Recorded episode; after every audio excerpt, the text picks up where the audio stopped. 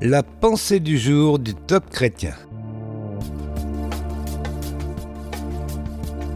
Quand mon feu s'éteint, un texte de Matthieu Gattet. Nous lisons dans Matthieu, chapitre 12, Il ne brisera point le roseau cassé, et il n'éteindra point le lumignon qui fume, jusqu'à ce qu'il ait fait triompher la justice.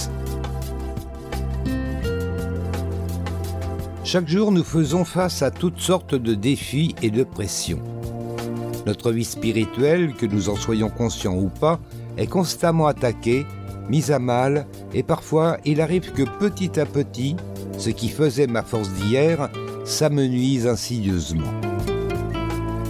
Ma vie de prière s'étiole, la lecture de la Bible devient monotone, l'Église prévisible, et lentement mon feu qui autrefois brûlait pour Christ devient petit à petit un souvenir, et la relation se transforme en routine monotone. Premièrement, rassurez-vous, cela nous est tous arrivé. La vie spirituelle n'est pas un acquis, et elle nécessite de la constance pour rester toujours fraîche et vivifiante. Mais voilà, le relâchement nous guette tous, et comme le dit si bien l'apôtre Jacques, nous bronchons tous. Jacques chapitre 3. Parfois c'est le péché, nos fautes qui nous éloignent de Christ, et la distance s'amplifiant jusqu'à paraître insurmontable, comme si le ciel semblait trop loin maintenant pour revenir, pour retrouver la relation avec Christ. Que ce soit le relâchement ou le péché, cher ami, le plus court chemin entre votre état d'aujourd'hui et le fût du premier amour s'appelle la repentance confessez vos fautes, refusez votre état et choisissez de revenir. La repentance est le marteau qui abat tous les murs.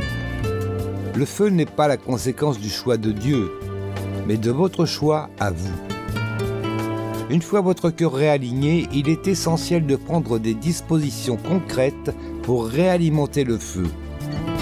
Recommencez à mettre votre réveil pour la prière du matin Mettez dans votre agenda quotidien des moments dans la parole. Immergez-vous dans la communion fraternelle et notez ce que le Saint-Esprit dit à votre cœur dans un nouveau carnet, symbole de votre nouvelle saison spirituelle. Un encouragement pour aujourd'hui. Soyez fortifiés en ce jour. Dieu répond à la repentance. La tiédeur n'est pas une fatalité. Cher ami, le feu est à portée de main. Vous avez aimé ce message? Alors partagez-le autour de vous. Soyez bénis.